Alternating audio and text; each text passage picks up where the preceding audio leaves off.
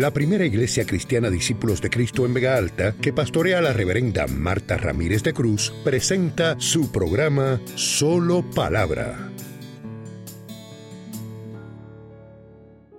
Bien, mis amados hermanos, ustedes saben que Ageo 2.9 dice, la gloria postrera de esta casa será mayor que la primera, ha dicho Jehová de los ejércitos, y daré paz en este lugar, dice Jehová de los ejércitos. Y cuando nosotros leemos una promesa de esta calidad, de este calibre, de este tipo, nosotros decimos, ciertamente Dios quiere hacer grandes cosas. Ciertamente Dios está prometiendo ahí una visitación y un esplendor no antes conocido. Porque la gloria primera de esa casa, de ese templo al cual se está refiriendo el profeta, es el templo de Salomón. Y ustedes se acuerdan que yo les he predicado que el templo de Salomón era una maravilla de lujo y de esplendor en cuanto a estructura y arquitectura. Pero también Dios quiso llenarlo con su gloria y aceptar aquella ofrenda de aquella casa para él.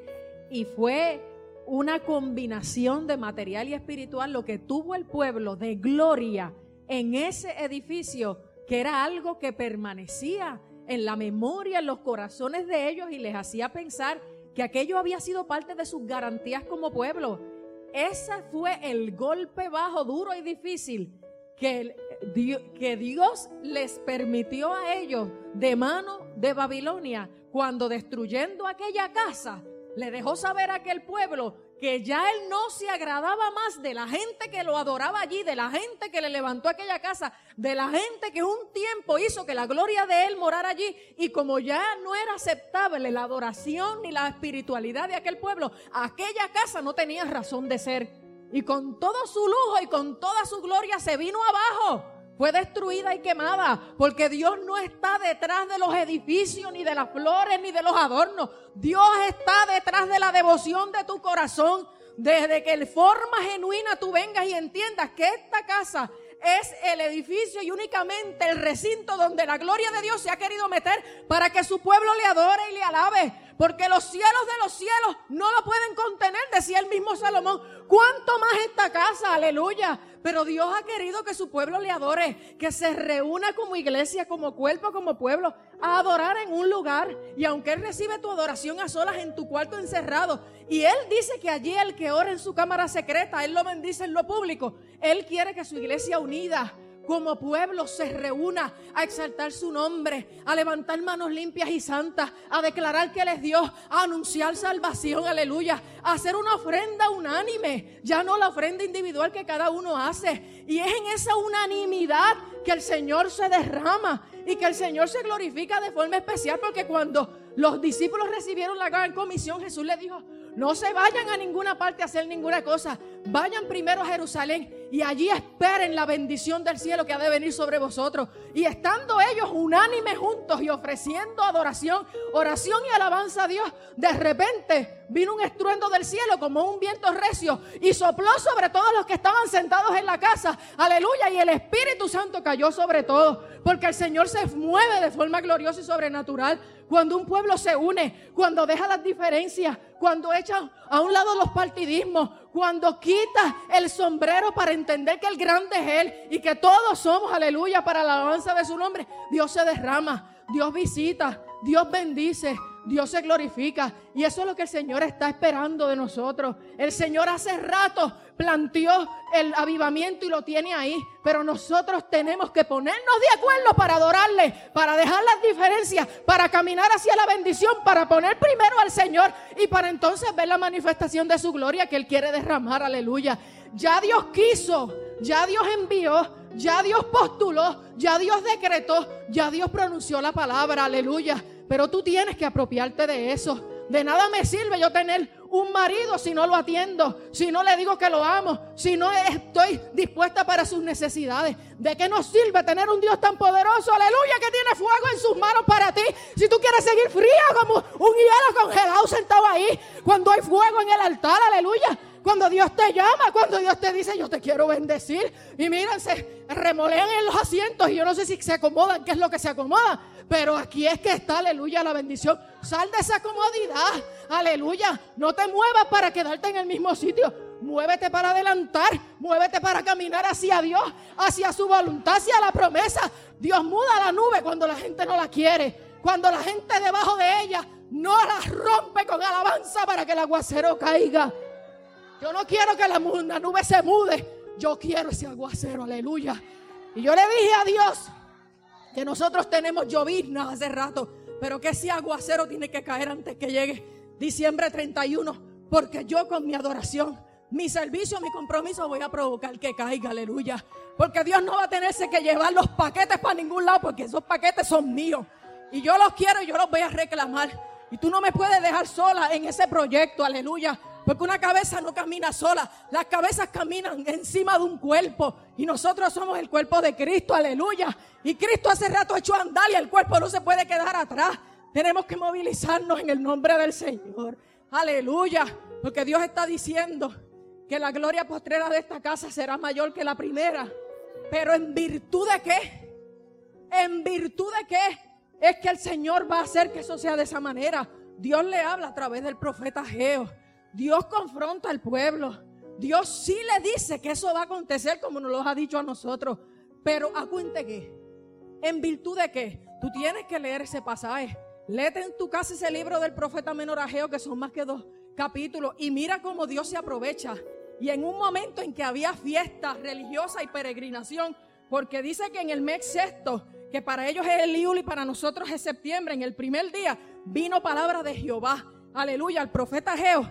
Dios que eh, no es bobo, Dios que sabe lo que hace, Dios que sabe aprovechar las oportunidades, como va a aprovechar esta Navidad, aleluya, para venir sobre Puerto Rico y espéralo, bendito y alabado sea el nombre del Señor. En ese momento de fiesta religiosa y de peregrinación, que estaban celebrando la luna nueva, dice que vino palabra de Jehová, Ageo.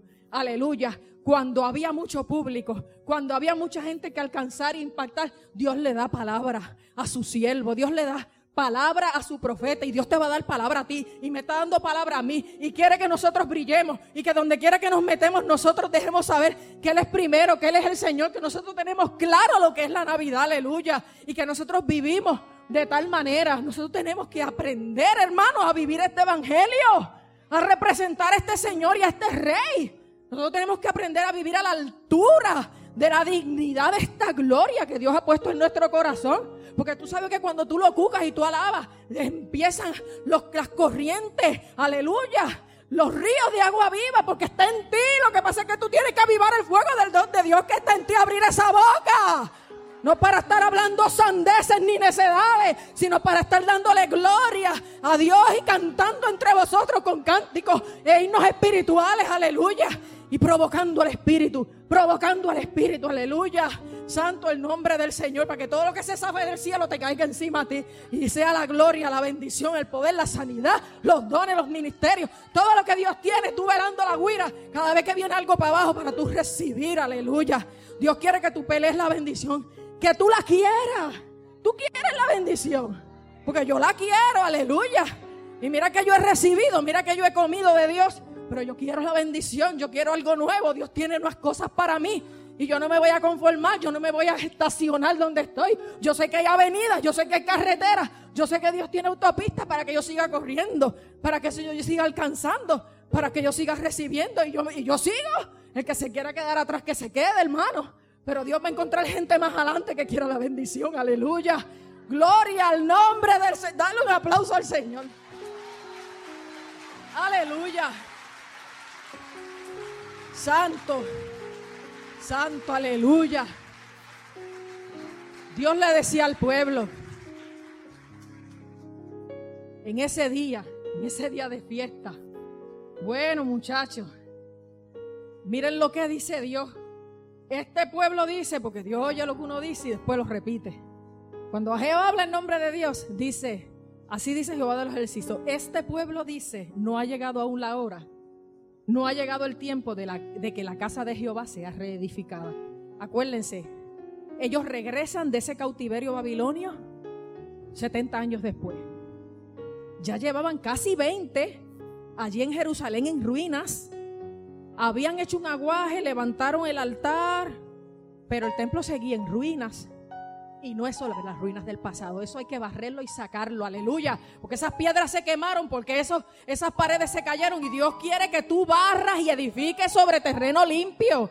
Aleluya. Esa gente vino con culpa, con temor, con vergüenza, con dolor. Miren, ustedes saben el esplendor de aquella casa y la gloria que ellos tenían y la vergüenza que pasaron de creerse que porque Dios estaba en aquella casa, el enemigo no los podía alcanzar si hace rato el enemigo les había alcanzado el corazón. Hace rato ellos se habían postrado al enemigo en su corazón y Dios decía, pues esto no tiene razón de ser. Y cuando viene aquello, aquella invasión babilonia, caldea, lo destruye todo, los muros, el palacio, el templo, las casas y los lleva cautivo. Ellos iban con vergüenza, iban con culpa, Iban con tantos interrogantes. Yo me imagino que ellos decían si nos hubiéramos vuelto a Dios tantas veces que nos habló.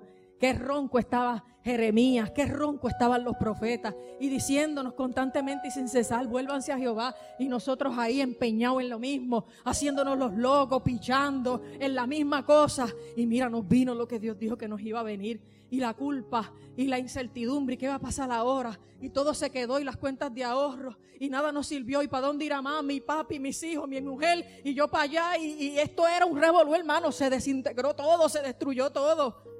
Y esa gente llegó allí y allí tuvo que empezar de nuevo, pero como cautivos, como exilados, como gente fracasada, como gente derrotada. Y allí había culpa, y allí había dolor, y allí había temor, y había vergüenza, y había frustración. Y con todas esas cosas ellos volvieron, porque usted se cree que en el Salmo 137 los cautivos cantan ese lamento que eso a mí me da un dolor cuando yo leo el Salmo 137, que precisamente se titula El lamento de los cautivos en Babilonia. Ellos dicen junto a los ríos de Babilonia, allí nos sentábamos y aún llorábamos acordándonos de Sión. Se sentaban en esa nueva tierra donde los llevaron cautivos acordándose de su tierra acordándose de la bendición de Dios, acordándose del templo que tuvieron, acordándose de las oportunidades que tuvieron y no aprovecharon.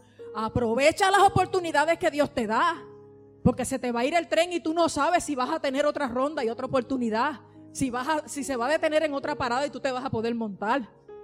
Acordándonos de Sión, sobre los sauces en medio de ellas colgamos nuestra zarpa y los que nos habían llevado cautivos nos pedían que cantásemos. Y los que nos habían desolado nos pedían alegría diciendo, cantadnos algunos de los cánticos de Sión. En verdad querían oír la música de ellos, que estaban era burlándose de ellos. Ellos allí con la cara humillada, cautivos, siervos, gente que eran príncipes, gente que tenían todo, lo perdieron todo por no saberle dar a Dios el lugar que le correspondía, por no escuchar la voz de los siervos, los profetas, por no enderezar el camino a tiempo, por no querer dejar sus idolatrías, por contaminar la casa del Señor, por adorar con inmundicia, por creerse que uno puede reírse de Dios y desobedecerlo y no temerle. No se puede, hermano. Ellos estaban tan llenos de confusión que decir, ¿cómo cantaremos cánticos a Jehová en tierra de extraño? ¿Cómo? Y mire, tenían tanto dolor y tanto deseos de venganza que esta parte del Salmo 137 nadie la lee cuando lee en un devocional el Salmo. Todo el mundo para en el versículo 6. Pero el versículo 8 y 9 dice, bienaventurado el que te diera el pago de lo que tú nos hiciste. Dichoso el que tomare y estrellare tus niños contra la peña. Mira qué barbaridad. Mira hasta dónde era el dolor y los deseos de venganza que tenía este pueblo por lo que los caldeos le hicieron. Pero los caldeos habían sido instrumentos en la mano de Dios para Dios castigar, para Dios corregir, para Dios decirle o me respetas o me temes, o aprendes que yo soy Dios soberano y eterno, que tengo tus tiempos y tu destino en tus manos, o esto es lo que te espera. Castigo, vergüenza, oprobio y destrucción. Miren, es tiempo de temer a Dios, es tiempo de respetar a Dios. Está bueno de creerse que Dios es un muñequito y que Dios, ah, yo Dios, yo lo busco y lo adoro cuando a mí me da la gana.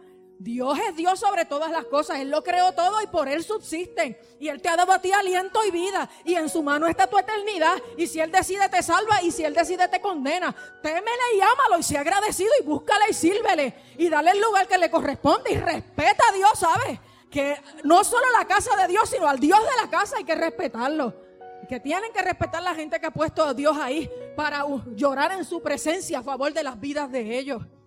Había que dejar atrás frustración, dolor, temor, venganza, odio, vergüenza, ira. Porque sobre esas ruinas no se puede reedificar. Y este pueblo tenía que resolver tanto las ruinas de su corazón como las ruinas de aquel templo, que cuando llegaron casi 20 años atrás, reedificaron el altar y cuando vino la oposición, pararon. Y entonces Dios levanta a Geo en medio de una fiesta religiosa de luna nueva y qué sé yo, y le da palabra y le dice, ah, ustedes dicen que no es tiempo de que mi casa sea reedificada. Entonces vino la palabra de Jehová otra vez y le dijo a través de Ageo, es para vosotros tiempo, para vosotros de habitar en vuestras casas artesonadas, eso quiere decir adornadas de lujo. Y esta casa está desierta, mientras la casa del Señor está desierta. No hay tiempo para buscar a Dios, pero hay tiempo para arreglar casas, para comprar porquería, para hacer un montón de cosas que no son prioridad. Y Dios no está reñido con que tú arregles tu casa, con que tú aproveches especiales, con que tú defiendas tus chavos. Dios lo que está reñido es con que tú te creas que esas cosas te van a salvar y esas cosas le agradan a Él cuando las haces a costa de tus diezmos, de tus ofrendas, de tu fidelidad, del tiempo que se supone que tú separes para Él y que vengas a adorarlo, porque Cristo es Navidad y Cristo es todo el año, aleluya. Bendito y alabado sea su nombre. Eso es lo que le duele a Dios. Que nosotros movilicemos lo que sea para estar delante de una puerta de un mall y no estemos temprano a estar en la puerta de la casa de Dios, que entramos a mitad de culto y nos tiramos ahí para coger lo que sobre. Eso es lo que le duele a Dios. Eso es lo que indigna a Dios.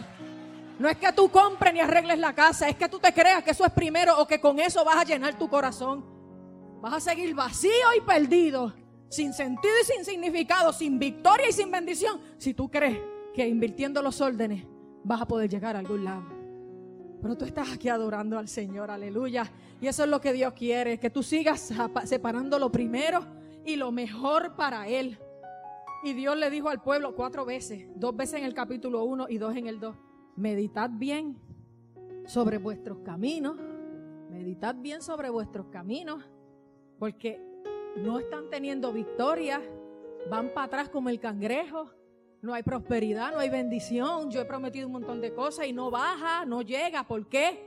Haz el análisis, meditad bien en vuestros caminos, ¿qué tú estás haciendo? Para que venga o no venga la bendición, ¿qué tú estás haciendo para que Dios cumpla lo que te ha prometido o no? Meditad bien en vuestros caminos, le decía Dios a través del de Ageo al pueblo porque ustedes siembran mucho y recogen poco. Cinco, cinco consecuencias de no entender las prioridades, arreglando sus propias casas antes de la de Dios. Pensando primero en, lo externo antes de lo interno, primero en lo humano antes de lo divino. Mira las cinco consecuencias, sembráis mucho y recogéis poco. ¿Sabes lo que es trabajar la tierra? Y esperar y sembrar y después que no te produzca lo que tú necesitas. Segundo, coméis y no saciáis.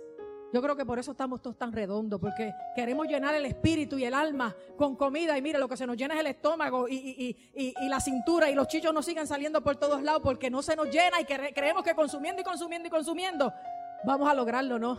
Coméis y no saciáis, aleluya, porque es el pan de vida el que sacia el alma. Es Cristo el que satisface el corazón. Y cuando tú lo, tú lo tienes y cuando tú lo comes y cuando tú te llenas de él, mira, te importa poco si hay lechón o no hay lechón. Ya tú tuviste cordero, aleluya. Para tu corazón, aleluya. Bendito y alabado sea su nombre. Bebéis y no os quedáis satisfechos. Y la gente se bebe hasta el Niágara, se bebe el Mississippi, se bebe el río La Plata y no están satisfechos y usted los ve por ahí dando tumbo. Es que solamente Cristo es el agua que sacia para vida eterna. Aunque te bebas el Atlántico, no vas a estar satisfecho. Cuarto, os vestís y no os calentáis. En esta época debería decir os desvestís, porque la gente lo que anda por ahí es desvistiéndose. O sea, la ropa, ni siquiera la ropa te calienta, porque tiene fría el alma, porque necesitas el fuego del Espíritu calentando tu existencia y dejándote sentir que estás vivo, que hay gente que está más, más frío que un cadáver, porque no hay fuego de vida del Espíritu en su corazón. Y el que trabaja jornal recibe su jornal en saco roto. Se ganan mil, se ganan dos mil, se ganan tres mil y cuando lo echan es como echar algo en saco roto que se desaparece. Todo se va en biles, todo se va en deuda, todo se va en compra, todo se va y cuando vienen a ver no tienen nada ni para el peaje. No tienen ni para el almuerzo, el almuerzo del viernes porque de lunes a jueves se le gastó. Y Dios le dice, mediten bien otra vez. Así ha dicho Jehová de los ejércitos, meditad sobre vuestros caminos. Y entonces le da la solución. Sí, porque es bien fácil citar a Geo 2.9, la gloria postrera de esta casa será mayor que la primera. Dicho Jehová de los ejércitos. ¡Wow! Pero ¿En virtud de qué? ¿En virtud de qué? De que elimines la ruina y de que me pongas primero, de que analices lo que estás haciendo con tu vida y después no te quejes. Y Dios le dice, te voy a dar la solución. Sube al monte y trae madera, reedifica mi casa y pondré en ella mi voluntad y seré glorificado, ha dicho Jehová de los ejércitos, porque buscáis mucho y halláis poco que mucho nos gusta que Dios nos bendiga. Ay, Dios mío, una doble porción. No una, una doble porción de tu espíritu, Señor. No, no una casa, dos casas, no un carro, tres carros. El nene, Señor, también necesita un carro. Y qué mucho buscamos y qué mucho pedimos, ¿verdad? Buscáis mucho y halláis poco. Encerráis en casa y yo lo disiparé en un soplo. ¿Por qué? Dice Jehová. Por cuanto mi casa está desierta y cada uno de vosotros corre a su propia casa. Sigue abandonando al Señor y después no te quejes que la gloria de Jehová abandone tu vida. Gloria a Dios porque tú estás aquí. Gracias Señor. Por eso se detuvo de los cielos sobre vosotros la lluvia y la tierra detuvo su fruto y yo llamé la sequía sobre esta tierra para que no viniere sobre el trabajo de tus manos. No es el diablo, es que Dios recorta la bendición. Cuando uno recorta la adoración, cuando uno recorta la fidelidad, cuando uno recorta el servicio, cuando uno recorta el respeto, cuando uno recorta las ofrendas, Dios recorta la bendición. Y fui yo, dice el Señor, quien llamé la sequía. Porque no te iba a, premiar con lluvia sobre tus sembrados para que dieran un fruto abundante y te creyeras que podías seguir haciendo las cosas a tu manera y teniéndome en mí como plato de segunda mesa y creerte que estabas bien porque yo te prosperaba a pesar de tu desobediencia. Pues yo llamé la sequía. ¿Y qué? Yo veo al Señor ahí diciendo, ¿y qué? ¿Y más hago? Si no me aprendes a amar, a respetar y a ser agradecido. Pero me encanta del versículo 2 en adelante. Y oyó Zorobabel el gobernador. Y oyó Josué el sumo sacerdote la voz. Y todo el resto del pueblo la voz de Jehová su Dios. Yo tengo que oír, la junta tiene que oír, los líderes tienen que oír y todo el resto del pueblo tiene que oír. Dios nos está llamando a seriedad. Oyó Zorobabel, gobernador, oyó Josué el sacerdote y todo el resto del pueblo la voz de Jehová su Dios y las palabras del profeta Geo como le había enviado Jehová su Dios, y temió el pueblo delante de Dios. ¿Sabe que otros profetas estuvieron años predicando y el pueblo no los oyó? Y Ageo en cuatro meses logró que se hiciera lo que no se había hecho en años, porque ese era el tiempo de Dios. En cuatro meses de predicación, Ageo logró que el pueblo oyera, temiera y trabajara, porque ese era el tiempo de Dios. Oye, teme y trabaja porque en breve tiempo, aleluya, la gloria del Señor va a descender sobre ti y sobre este pueblo. Y yo le decía, Señor, pero ¿cómo tú me dices? Por un lado que viene juicio y por otro lado que viene el avivamiento y viene tu gloria. Y Dios me decía, es que es como, como una autopista que llega a su final y se va cerrando en un solo carril y ahí todo converge. Todo va a venir a la vez.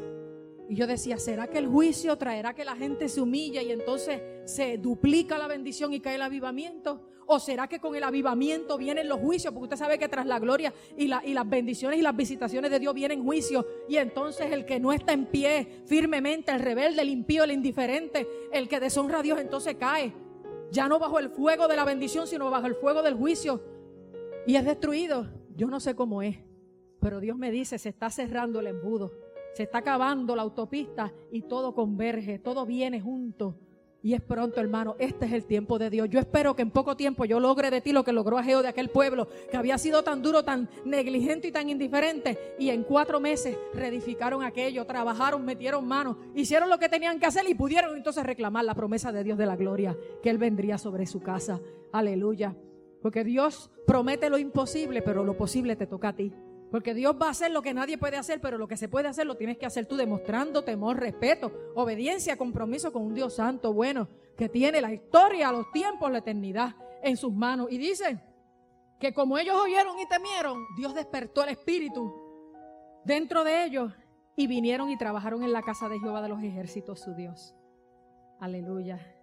Y entonces en el segundo capítulo es que Ageo en otra fiesta, el último día de la fiesta de los tabernáculos, vino palabra de Jehová otra vez a Ageo.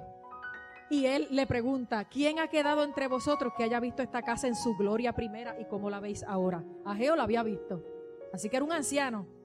¿Quién la vio como la tenía Salomón y cómo la veis ahora? En ruina, quemada, solo con la improvisación de un altar allí para los sacrificios. Y él mismo contesta, ¿no es ella como nada delante de vuestros ojos? Asegúrate que si viene un terremoto a este país, material o espiritual, moral o como sea, aun cuando se derrumben estas piedras, la casa de tu corazón quede en pie. Porque de eso se trata, de eso se trata, que cuando esto dejare de hacer nada, tú sigas siendo algo o alguien delante del Señor. Porque está firme tu edificio en tu corazón, aleluya. Porque antes de Elías traer la victoria que trajo sobre el pueblo de Israel, dice la palabra del Señor que después que los Baales sacrificaron su, buey y no descendió fuego, ni pasó nada, ni sus dioses contestaron, cuando Elías preparó su buey, dice que primero él le dijo al pueblo, acercaos a mí. Y el pueblo se acercó a él. Y Elías restauró el altar de Jehová que estaba arruinado. Y después que restauró el altar de Jehová, entonces fue que pidió fuego del cielo y el fuego cayó, aleluya. Y quemó el holocausto y lamió el agua de la zanja. Y el pueblo tuvo que decir, Jehová es el Dios. Aleluya. Bendito y alabado sea el nombre del Señor. Pues ahora, Zorobabel, esfuérzate, dice Jehová. Esfuérzate también, Josué, sumo sacerdote, y cobrad ánimo. Pueblo todo de la tierra, dice Jehová, y trabajad porque yo estoy con vosotros, dice Jehová. No se trata solo de adorar, no se trata solo de cantar, no se trata solo de venir aquí, se trata de trabajar. Pero Dios lo que nos dice es, Pongan primero mis cosas y no solo búsquenme, adórenme y alábenme, sino trabajen a favor de un pueblo que necesita ver la encarnación del amor, el cuidado, la misericordia de Dios sobre ellos y yo os bendeciré. Para más palabra, nuestro culto comienza todos los domingos a las 9.15 de la mañana en nuestro templo ubicado en la carretera número 2, kilómetro 29.7 en Vega Alta. Para detalles e información adicional, conéctate a www.vegaaltaparacristo.com. Te esperamos. Dios te bendiga.